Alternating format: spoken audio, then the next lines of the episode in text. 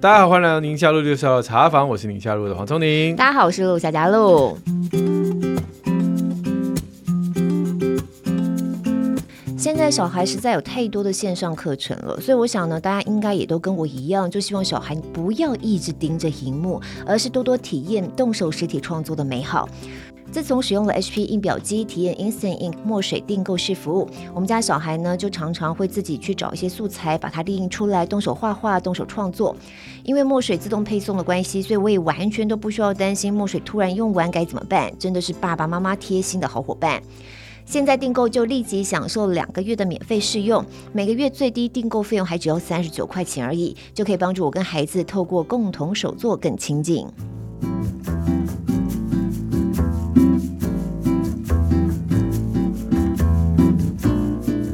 天这一集是星期六的 Q&A 时间，但是我们终于可以不用两个人唱双簧了。哦，真的，因为有的时候听友给我们的这个问题，哈，对，各式各样疑难杂症，嗯，真的有的时候我就觉得好难处理哦。挖坑给我们跳，对，然后我们也就这样跳下去。没没没没没没，你有吗？我没有，我都我们我们非常谨慎。我们原来要这样跳下去，但我们现在找到一个可以让我们 那个救命救命索，可以把我们拉上来，这样子。今天我们找一个人，找一位专家来帮我们跳坑。他跳就好了，我们在旁边看，然后帮他拍手加油，替他祷告。但我现在发现我们的来宾有点坐立难安，这样有对吗？有对吗？哦，我先前情提要一下，为什么叫做挖坑？是因为很多听友的留言的问题，其实跟在幼儿园造成的一些紧张有关。简单讲，就两个字，就是背书。他希望我们宁夏路能够替他目前这个很困窘的状态来背书。那他会希望我们说，对，爸爸不对。或者是希望我们说对，妈妈不对，老师不对，另外一个同学不对，嗯、但但但但是我们不会做这种事情，因为我们毕竟是纸上谈兵嘛，所以我们也不是判官，我们也不是这个要分辨是非的人，所以一般来讲，经验值有限，你两个我三个加起来就五个而已。对、哦，而且其实就算是经验值，其实你亲身亲经历那个环境、那个人际的处理的时候，你的想法一定跟我们这样坐在录音室里面讲是不一样的。所以我们今天呢，就邀请到翩翩老师来跟我们聊聊这些在幼儿园碰到的教养的困境。我们欢迎偏偏老师。老师好，大家好，现在主播还有黄医师，你们好，非常开心有人来参加你们的节目，非常的期待呢。我们刚刚这开场白之后，你还开心，那真不容易啊。没有关系，我在现场每天都在做这个工作。看到看到这个坑了吗？嗨嗨嗨，还有回音有没有？老师是第二次来我们节目了，刚才还算一下，上一次来居然是一年前。对没错没错。那时候我们没有见面，对，上一次是因为疫情，对对对，对，这次终于看到老师本人了。我是第一次看老师本人。我搞不好几次了，我可能没有这么进阶看过，对对，在台上，然后我就在底下拍 小粉丝。刚好老师最近就是出了一本书，叫做《为管教立界线》，然后我觉得这本书真的非常适合我们节目来。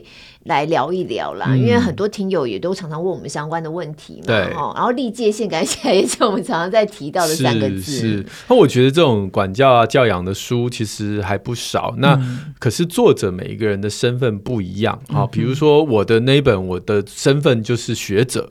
我只是把我所有读的内容，然后转化成我自己也是爸爸妈妈，所以那个时候我也是在从我所知学习到的知识去应用在我的生活上面，安心做父母。对，所以我我的身份比较是这个。那有些教养书的身份是是是父母，他自己本身是是一位妈妈或者是一位爸爸。那今天我们翩翩老师，你这本书，我觉得是不是有多重身份？就是你是幼儿园的园长，园长老师，但你本身又是家长。对对，没错没错，因为我担任过十三年的幼儿园园长，所以其实大概我也可以从园方的角度去解读一些问题。那我也是一直在现场的老师，尤其现在我自己开那个亲子教室，对，所以基本上我也常常都在现场直接跟家长面对面的处理，是就是孩子很多啊，直接。倒地啊、歇斯底里啊、落跑啊，就是各种直接就是我们就直接现场剧就开始处理。对，那当然，另外我也是妈妈，那我的三个孩子已经呃双胞胎儿子高三了，那我女儿国三，这是学姐过来人，对对，前辈前辈，所以所以 比较比较早生一点点。好，那但是的确又从妈妈的角度来看这些问题，有时候又有不同的一些层次会出现。对，我就讲一讲我碰到的困境，是因为我的门诊有很多的妈妈可能会带孩子来跟我分享她育儿上的困境。我如果对象只有她。我就觉得说，哎，我的那一套就是在各项的研究当中所示范的一些做法，其实如果我今天要沟通的只有妈妈或是爸爸或夫妻，我觉得哎还蛮好用的。就像刚刚偏偏老师说，在地上打滚，哎，如果是父母面对你的孩子在地上打滚，我我可以回答。可是如果今天他说在幼儿园在地上打滚，哎，我就有的时候就。就有点难哈，我有点难。那个在地上滚的，还有旁边其他的小孩。对，是。而且老师一个人带那么多个，你说今天老师如果按照我那一招一报二问三离开，那离开了，那那班上同学怎么办呢？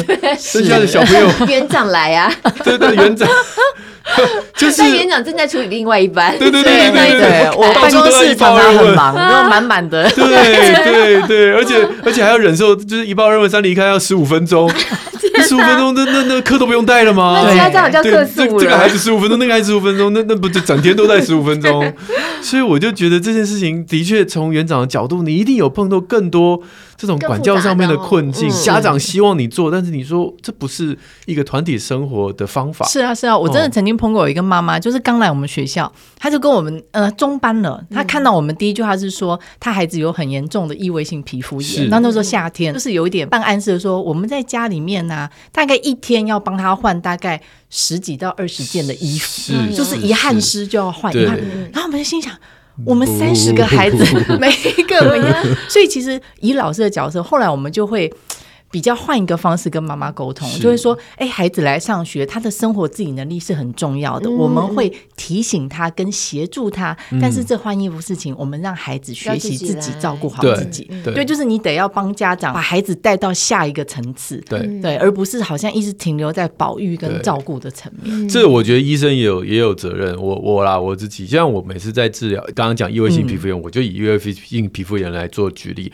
我如果今天跟家长说，你的孩子这个皮肤这样状况，你要保湿要很勤哦，你一天可能就是有干，你就要保湿，有干有保湿，然后你可能要擦个十次啊，八次十次。如果他是小 baby 一个人在家这样做是没问题的。他上幼儿园八次十次，然后他就会盯小孩嘛。哎，你要擦，你要擦，根本不可能做到的啦，啊、不可能做到。那家长很挫折啊，因为医生告诉我说我的孩子每天要保湿八次啊，那小孩做不到，我只好跟老师讲啊，不好意思，老师可以帮我保湿。就像你讲的，哎，幼儿园小孩保湿可不是随便擦擦，他整个衣服裤子，只要冬天长裤，那你怎么保湿？你就没有办法做不到啊。所以老师当然就会做不到，很委婉嘛。那家长就会觉得说这个困境他无法解决，所以对医生来讲，我就不应该给他这样的一个期待跟指令，我就跟他说做不到，所以呢，你擦药就要勤，因为保湿跟擦药两个是一个平衡嘛。我说那那我帮你把药物变成比较油的，那么你擦药的次数可以减少，那么你保湿的次数当然又可以减少。那如果说真的不行，你就跟我讲，我再帮你做药物调整。对啊，因为你不可能说一招，然后把所有病人然后都用一样方式解决。刚刚讲说是幼儿园就算了，那么十二岁的青少年叫他每天保湿，怎么可能呢、啊？怎么可能呢？我在学校去厕所保湿吗？不可能的。所以有些事情真的做不到。嗯，好了，这是我们医生的责任。他除此之外呢？对。你说在现场的一些状况吗？我觉得以老师的角度来看，当然会跟妈妈有很多的。呃，互动一些一些，有时候会有一些拉扯。嗯、我应该是说，我为什么会后来办亲子教室，就是因为我在园所十三年哦，就是以园长的角色，我自己觉得我其实是常常处于帮老师跟家长做一个沟通的桥梁。因为那老师跟家长，对，因为老师其实也会自家来找我说：“哎、嗯，园长，那妈妈怎么讲不听啊？就是 跟他说不要再喂饭了，怎么回去又这样？嗯、那孩子都反反复复的就进步不了。那妈妈可能回来跟我说：‘哎，园长，我是跟长辈住。’”那阿妈就是很关心孩子有没有吃饱，嗯嗯、对我没有办法就是做到老师的要求，所以我我得要在中间让老师也理解，就是家长的为难。对，对，那家长也应该要知道孩子的发展。嗯、对，所以就是我自己就后来发现说。有些时候，其实说真的啦，孩子不过来到幼儿园，两岁、三岁、四岁，怎么会难教？但是难的是他后面这个家庭他们的一些问题，所以我才成立亲子教室，是你们就来到我的教室，我直接示范给你看。当孩子有一些歇斯底里啊、讲不听啊等等状况，当下你要怎么处理？对，甚至很多时候家长来问我问题啊，就是他们我从网络上问我问题，我其实脑袋里面常会想说，这是从你的角度看出去的问题，真的。那孩子呢？真的真的，孩子的角度是什么？所以。我就跟他们说：“你跟孩子一起来，我要看到你们的互动。嗯，对，你们的互动两个小时，其实我就大概可以猜到今天这个问题到底是谁占的比较多，嗯，那才能够真正对症下药。嗯，所以老师的亲子教室都是欢迎一家子都一起来的。呃，就是一位家长陪同。对，但如果有阿公阿妈的话，我觉得那个阿公阿妈要带着耶，因为我觉得你刚刚讲的那个例子就很鲜明啊。我们还有很认真的阿公阿妈在现场哦，就是。”呃，因为主要照顾者是阿公阿妈，嗯、然后我觉得也很棒。现在很多长辈很愿意学，嗯，哎、欸，我们他这上课比一般家长还认真，还做笔记。还我还碰过个阿妈哦，我在讲课，他录音，他、嗯、他说：“萍萍老师，你可以让我录音吗？因为我回去我要放给我们老伴听，嗯、就他也要学，哦、因为我们一起在带这个孙子，是是，对，然后还会传给爸爸妈妈听。我说 OK，你录，对，就是他会把它散播出去。大家好认真哦，是真的。欸、这个萍萍老师，你的幼那个。亲子教室是是几岁以上的？两岁到七岁，两岁到七岁，对，所以满两岁就可以过来。那就是开一个课程，可是大人小孩都一起在教室里头。而且我都会跟家长说，就是不好意思，今天你们不是送来一个安亲班、补习班，就是不能送了就走人。这两个小时你要坐在旁边，因为我要看。发生什么事情了？所以他们其实是要坐在旁边全程陪伴孩子。所以我觉得你这个教室专门是处理疑难杂症的那种，是，就是我常常现在各就各种的卡关那种，不知道该怎么办。啊，我们有一个现象很特别，是礼拜六啊，就会来很多爸爸。哦，现在爸爸很愿意参与，然后还有妈妈就可以喘口气。然后妈妈就会在我们的公共区域喝咖啡啊、看书，然后轮爸爸，对，就是跟孩子互动。因为爸爸其实有时候是他们没有时间，或是他们不知道，因为爸爸有时候他们会比较夸张的去迎合孩子，但因为陪的时间少，对，所以他们希望用这种方式增加互动，所以他们也需要方法。那我们也的确看到，因为他们的用心，其实整个孩子的成长变化是非常大的。哎，我觉得幼儿园的那个。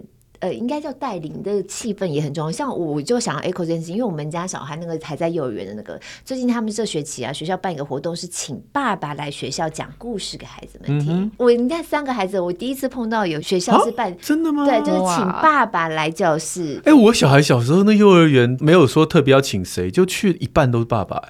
哦，没有，对，通常你如果不特别讲要请谁的话，反正你们自己嘛。可是他就是特别要请爸爸来，对。我好兴奋，我那时候好期待那一天。哦，你就很想要去，我就很想去。然后那一天我去讲故事啊，我还带给西。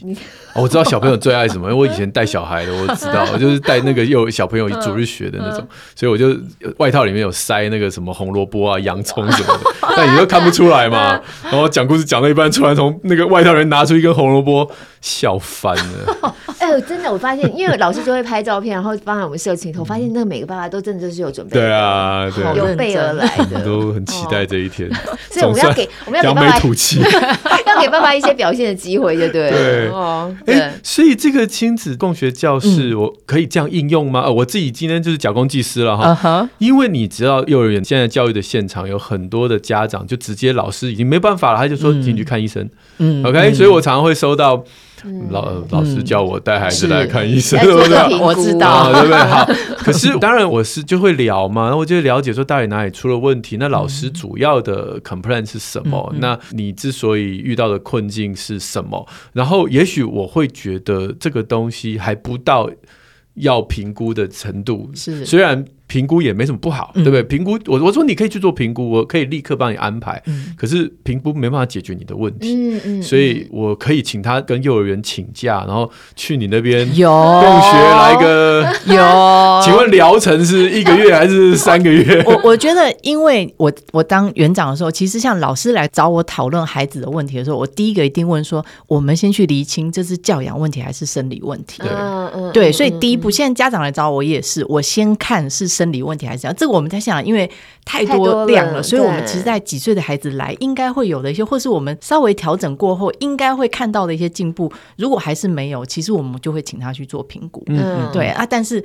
还是我们会先从教养开始，嗯，先看这个家里面的界限是不是清楚，对，管教是不是一致，那或者是有没有长辈隔代教养的一些问题，对，那这些其实都会影响到孩子的一些表现。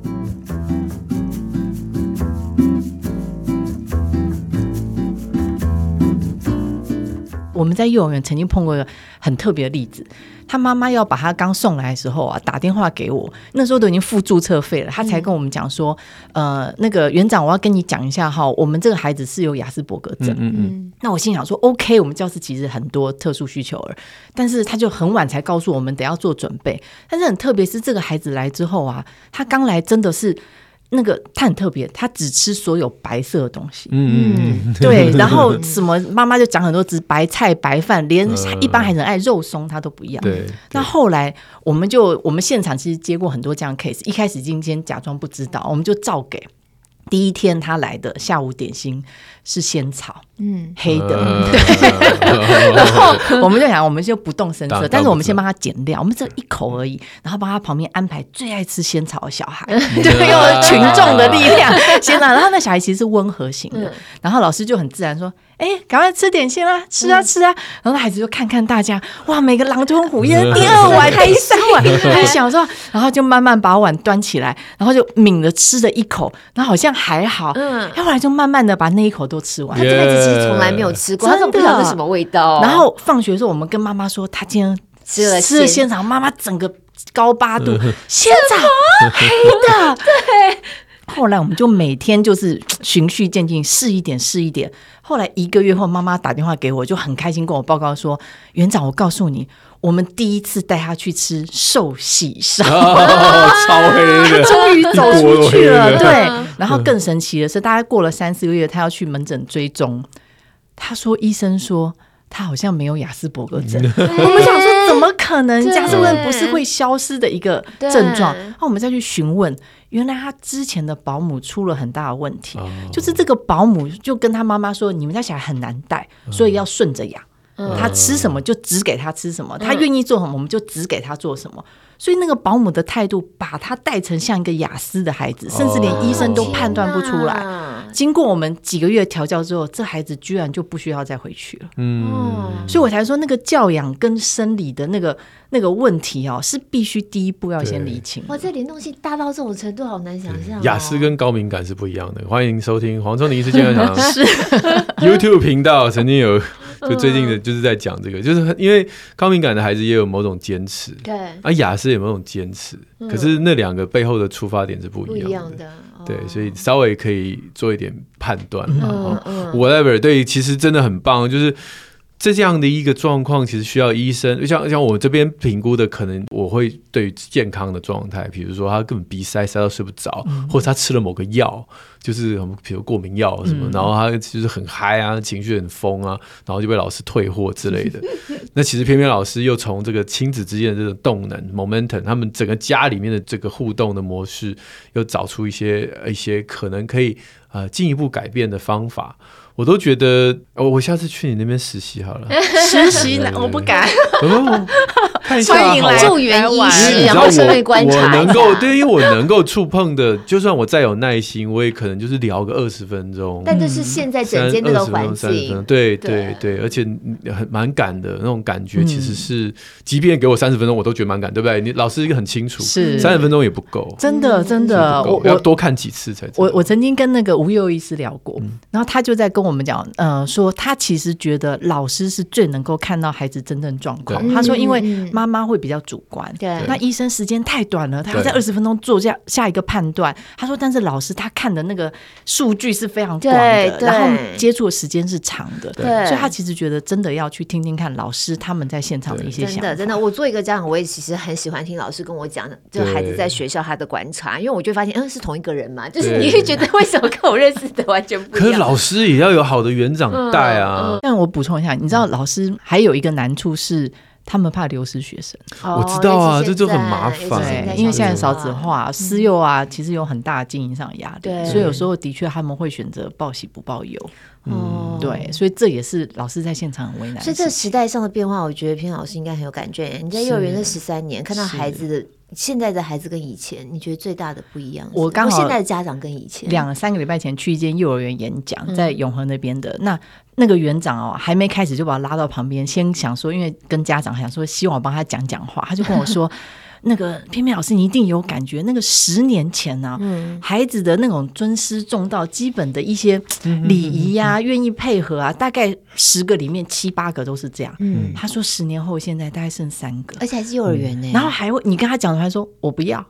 我为什么要这样做？我不想。幼儿园对，所以园长很困扰，觉得为什么现在孩子越来越难教？嗯、那当然还是得要回到家庭教，因为他们还那么小，都是从每个家庭来，嗯、所以我们就得要从家庭里面怎么设立界限这件事情，得要开始做起。嗯，对，嗯、所以回来还是家里最重要。对，所以这本书为管教立界限。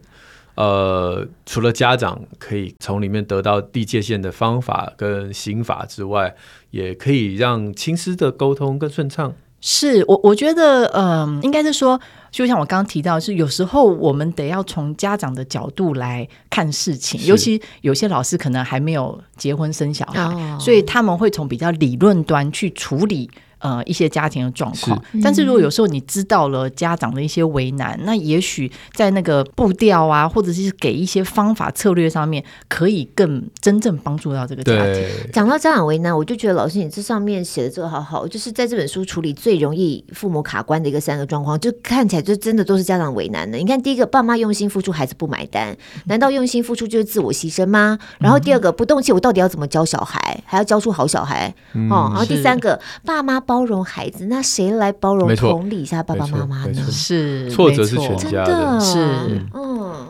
嗯，所以这个哎，对，其实刚才偏偏老师讲的例子，我也想让听友们能够感受一下，就是有的时候我们这种少子化的家庭，一个打一个，两个打一个，一个打两个，这样状况，有些问题是卡死的。所以幼儿园的老师、幼儿园的环境，这种群众的力量，像刚刚那个仙草的故事，我就觉得很棒。老师是有这个武器的，有这个幼儿园的环境有这个武器，就是大家一起的氛围。所以有太多的家长说什么小孩不吃东西。干嘛？我都有的时候，我就跟他讲说，反正上幼儿园就会好很多，就会好多。那就是因为群众的力量。吃了嘛？对，那那你就可以至少把那界限划清楚。就是他在学校已经吃过一很丰盛的一餐了，回到家这个环境，他又开始在那边跟你那边呃这边挑食，你就你就让着他，没关系啊，反正在学校这个环境他可以，在家这个环境我们有自己的模式。老师啊，不要互相干扰。是。就是啊，老师你要听我的，或者是老师说你一定要在家也要听我的，就不需要这样。其实孩子是可以转换环境的。是没错没错。但是当然，如果像像我们在讲那个代劳的问题啊，就是其实是现场老师其实蛮困扰的，就是因为现在孩子生的少，对，大人多，嗯，所以说真的，现在我就听很多现场老师在形容，很多孩子来到学校有那种类似肌无力症候群。就是 你都帮他弄好好，就是他们真的甚至连拉拉链力气都没有啊！三四岁的孩子，你请他练习把，就你把外套扣子都扣上，他拉不起来那个拉链，嗯、那就是那个小肌肉完全是没有力的。嗯，那那其实就是很多服侍的真的太好，我们也碰过啊。那小孩来我们学校叫他去洗手，他就站在那边不动。我们想说发生什么事了？因为原来他在他家是会有人帮他开水龙头，有人帮他递毛巾、递肥皂，所以他现在在想说这水龙头怎么开？我本来想说小李子呢，就是这旁边应该有小李子伺候的呢。所以那小孩来哭超久的。后来我都跟他妈说：“你小孩不是来上学，他来当兵的。”就是我们全部要从头开始训练。那他只要拉链没有拉拉不起来就哭，然后快要到校门又开始哭，就是任何的事情他做不到。我现在最常看到就是已经我觉得都很大了，还在帮他捡食物的这件事情。对，但但是为什么不能自己吃？为什么还要捡呢？那种感觉习惯了。对，所以我觉得那个代劳的问题会是我们在现场其实很希望家长要跟上我们脚步。这也需要觉察。我突然想到一个例子，就我们家小孩啊，以前是有有有一段时间我妈帮我带的嘛，然后就他我妈有一次就在抱怨说，帮他洗完澡之后，他都不愿意躺好给他穿衣服。嗯、我想说他已经不是那种 baby，他不需要躺好让你帮他 穿，穿就好了。对，之类。可是老人家有时候习惯了，是他就一直习惯他躺着，然后帮他穿好这样子。没错，我就觉得这 就啊，我妈跟我一反应，那时候我想说妈。你有发现他已经长大了嘛？对啊，好对不过我觉得亲子之间，我还是回到刚才那个话题。亲、嗯、子之间，你想要维持什么样你们自己的甜蜜互动，我们其实旁人管不着。嗯嗯、但是当他进入到团体生活的时候，这就是一个机会了。对对。那你只要不插手在学校的一些制度里面，哭就哭嘛，哭了两三次他就会开水龙头了。是。其实我觉得这个都是慢慢慢慢，他们有哎有了挫折，那这个挫折只要他成功了，那就是一个。信心的建立是成功一次，成功两次，好吧？我们今天有其实前面这个开场白太太长了，我们有一大 一头拉苦的问题在后面等着，在后面敲碗敲碗，快点快点，轮到我了，轮到我了。哦，我我我第一题，我先来来跟大家分享，这是这个呃网友他在学校遇到的困难哈。他其实是在在幼儿园，然后有新的小朋友加入之后，这个幼儿园就变了调。他说这个孩子进来，然后一个很厉害哦，鲶鱼效应有没有？因为这个孩子进来幼幼儿园，我我不知道是这边没有写是小班、中班还是大班，然后但是就是他是一个这个这个进来之后，他会攻击其他小朋友啊，打同学啦，然后其他小朋友有说哎、欸、你干嘛这样，那他就会再打更大力。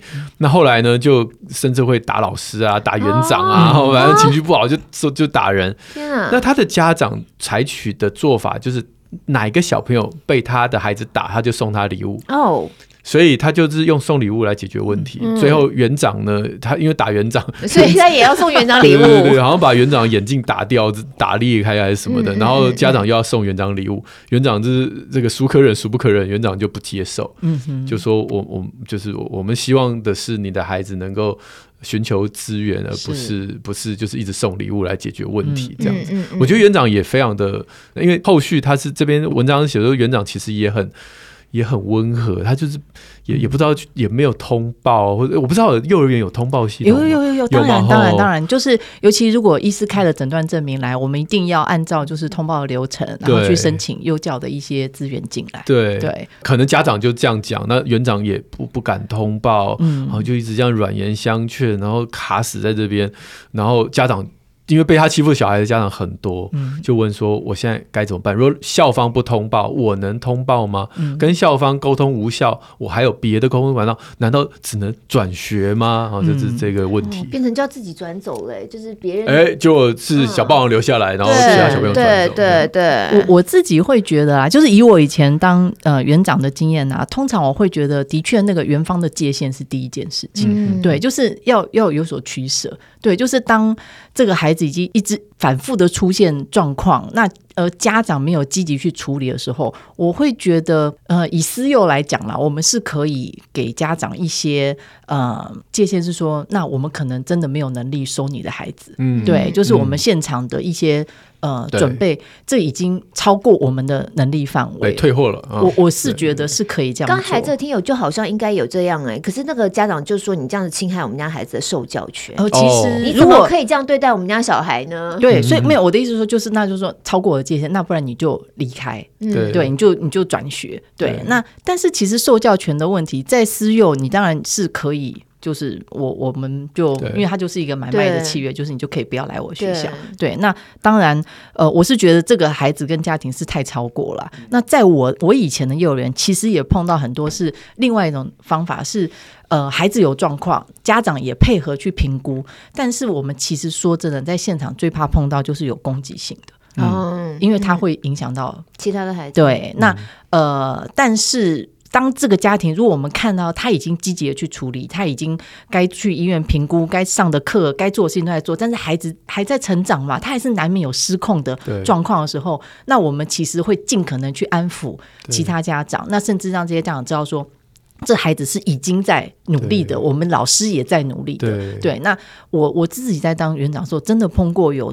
就是有小孩，小小公主就好死不死被那个孩子咬了一口，嗯、对，然后隔天的确爸爸就来了，爸爸就拍桌子说：“园、嗯、长，你 两个选一个，对，不是我们转就是他转，嗯、对，那那个我们就很为难，因为我们觉得这个孩子这个家庭正在起步，嗯嗯，那我们又不愿意放弃，那你叫我们怎么选？就是手心手背都是肉，对，对，所以元芳的角色，我会觉得。当这些特殊需求的家庭，他们有在做事情，那你也看到转变的时候，那当然是全力支持帮助他们。对，但是如果真的这个家庭这样看起来是没有想要做任何处理的话，那我觉得你还是要给他碰一下软钉子，就是让他知道说这个在团体生活里面是行不通的，你这一招是不行的。嗯、对，那你可能就是另外再找别的幼儿园。我相信在别的幼儿园，他在下次再去找的时候，他又会再碰到不同的一些软钉子，那才会让他正视这件事情。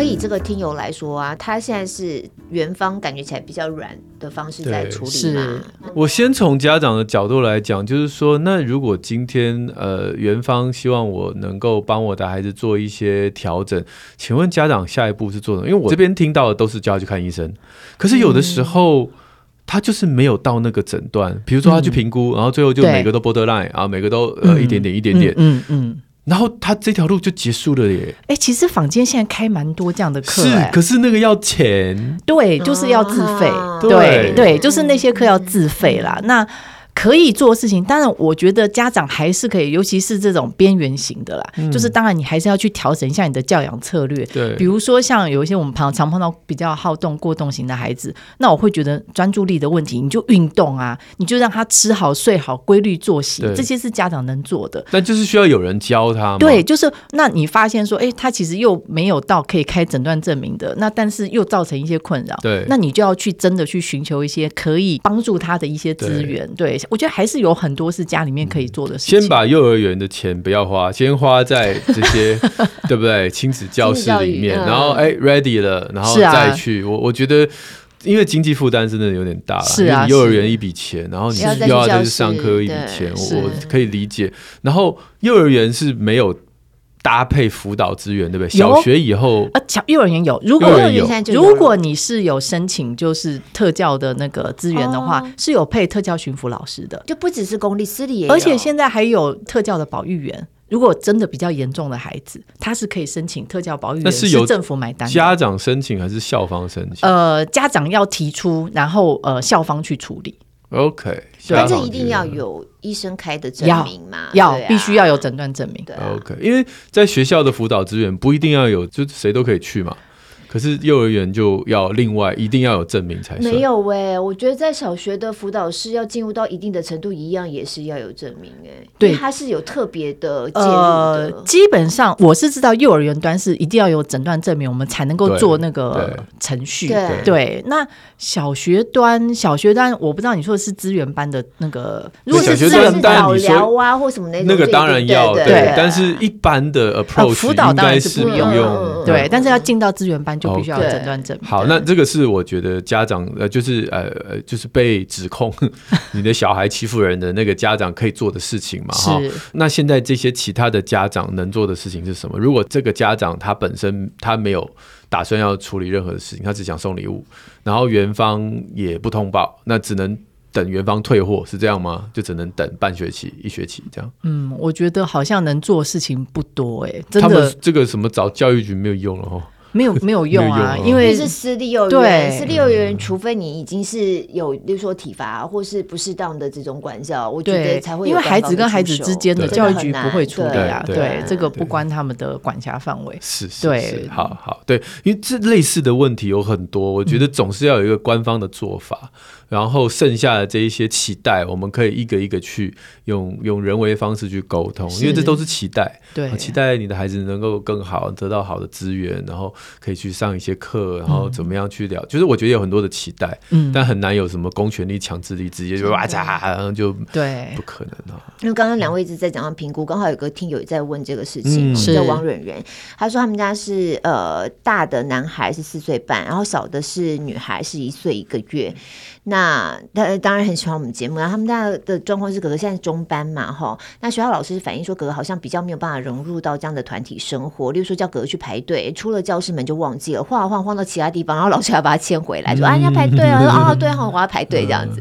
那在学校有状况，所以在家里头妈妈就特别观察，确实有类似的状况，就例如你叫他去帮忙拿个杯子啊，他就出去晃了很久哦，你都不知道他去干嘛了。然后妈出了那个房门一看，哦，他还在打开冰箱探头探脑，你就问说。那儿儿子你在做什么啊？啊，我在看一下冰箱有什么东西。那那你就，那你不是要来拿杯子吗？他说哦，对，要拿杯子啊。这样子才突然想到，那就跟老师讨论，还是不会伤害到别人。可是就想说，他会上了小学之后更没有办法适应，那就又开始说要不要去做评估。嗯、那做评估要等很久，都要等到半年之后。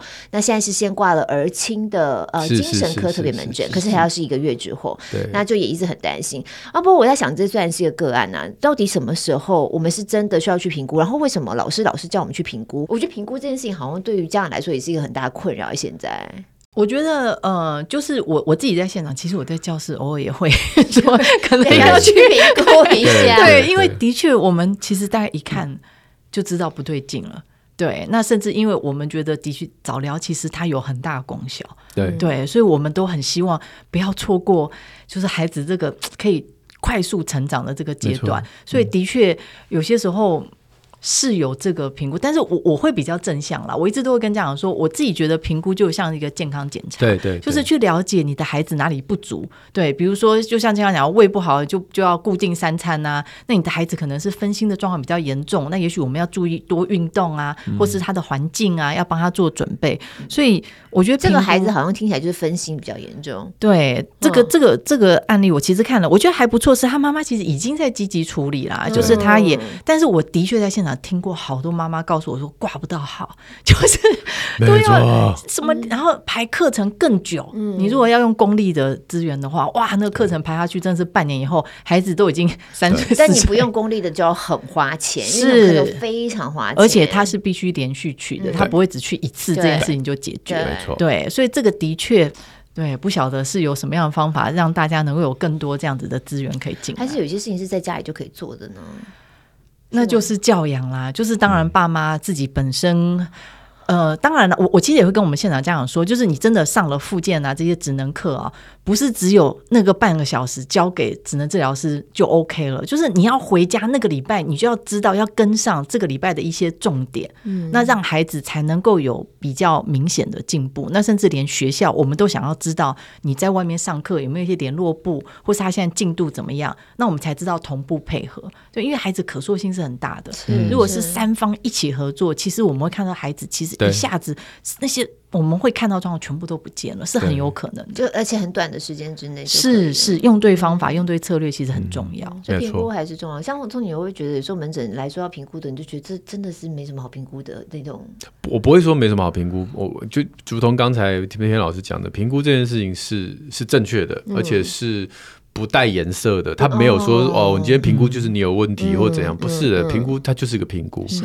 但是我觉得。就像刚刚平老师讲，你评估完，你第一个你要先挂到号嘛，嗯、挂到号之后你要挂到评估，评估之后还要等嘛，然后等他给你报告，可能都是很久以后了，嗯、所以然后然后再排早疗又又要再等嘛 哈，所以我通常做的事情是我一定在第一时间，我一听到有说要评估，我就知道现在这个门诊我卡在这了，我大概就要花个二三十分钟，嗯，然后我就开始聊说那。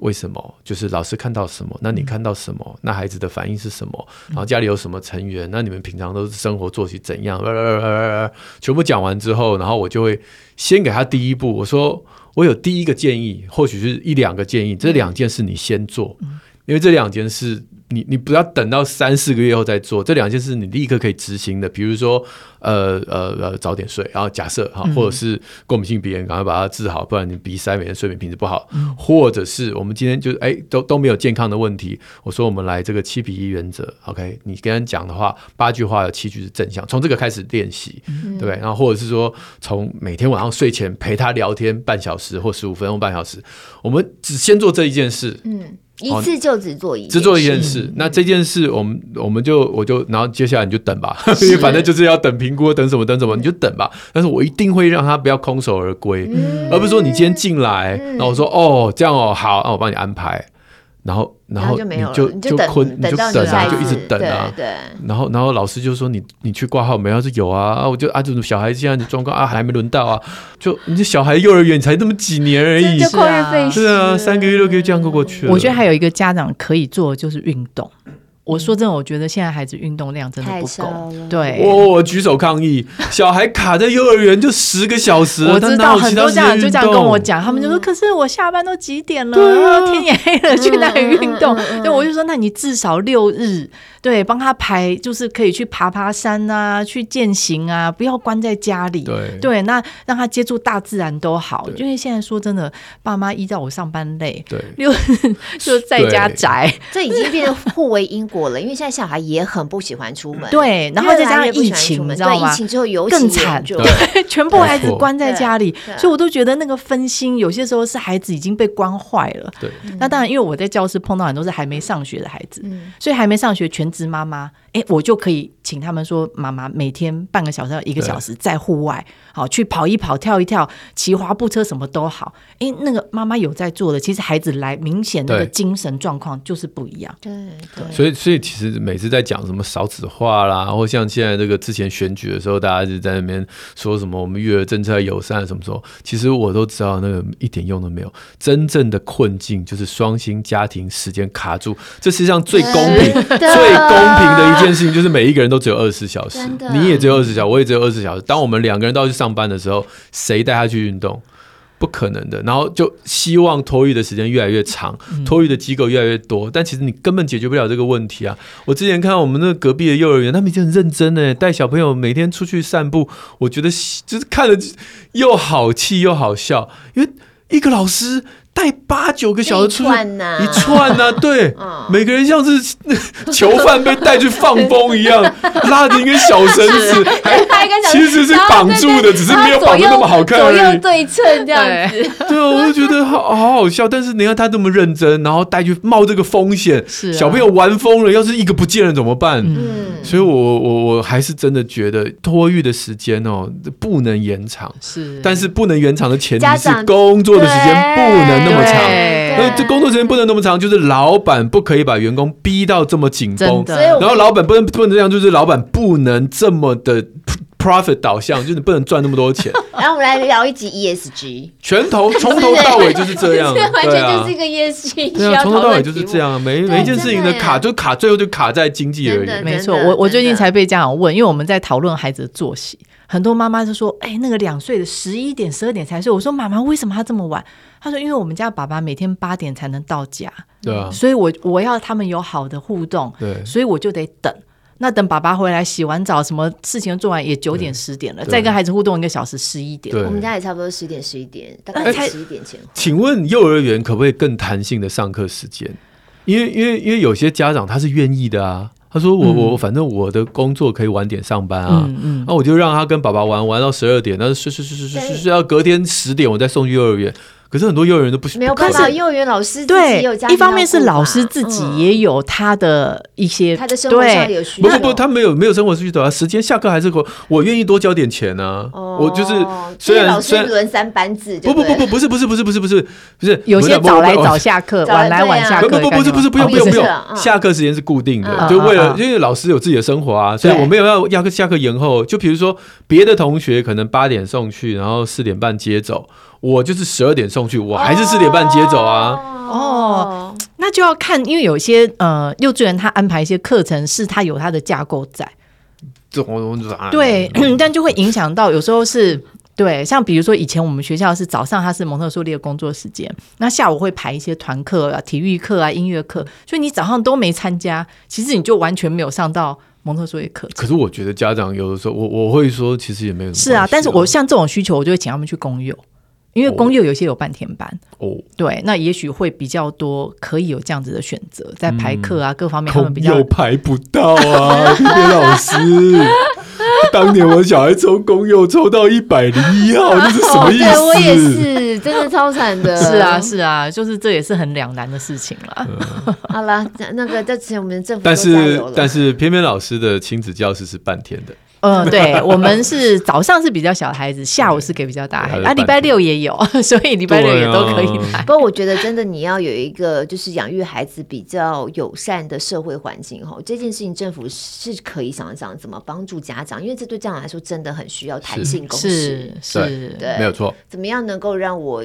我又有经济上的需要，我也确实需要工作。可是真的孩子的陪伴，或是这在每一家都有同样的问题嘛？啊、是。那如果我有更弹性的工作的可能性，我可以顾好工作的同时，你让我有多一点机会，或安排自己时间有多一点余裕嘛，或有多一点空间嘛？没错。对，这个我觉得是政府可以在思考，不要只是单纯只发津贴而已，对，对不对？哦、对，可以有其他的想法。好，我跟你讲，今天这个哈，偏偏老师来呢，就不能够，我们都说他来这边跳坑了，就不能够让他这么快就离开这个坑。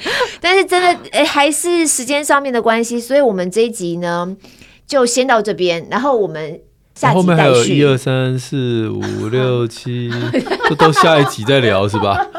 所以我们就要切到下一集了。所以朋友们，我们今天这个《为管教立界线》这本书相关的讯息，我们一样会放在我们的节目资讯栏里。然后偏偏老师呢会呃帮我们再多留一点时间，嗯嗯，还有很多听友的一些问题，我们觉得我们回答起来是有点困难的，我们就下个礼拜六好吗？好的，哦，下个礼拜六大家也就准时锁定我们的节目。嗯，那我们会在宁夏路社团抽偏偏老师的新书《这个为管教立界线》，所以大家赶快加入社团，跟听友们一起交流哦。嗯，那朋友们，Apple Podcast 或 Spotify 听话，动五星赞一下。许愿池持续开放当中，我们虽然许愿持续开放，但不代表你现在开始留言。等一下，平平老师下礼拜节目就会回应。是是是，我们的节目跟那个排排评估是一样，排评估跟早聊 是一样的。对，旷日费时，旷日费时，不好意思。哎、欸，会不会有听友问问题的时候，他们小孩是中班，然后等到我们回答的时候，已经对，对对，今天是他的毕业典礼。不会那么夸张啊！没效率了，没有了，没有了。好了，那我们就下一集再见了。好，偏偏老师，下集再、嗯、我们再一起谢谢，下集见，拜拜。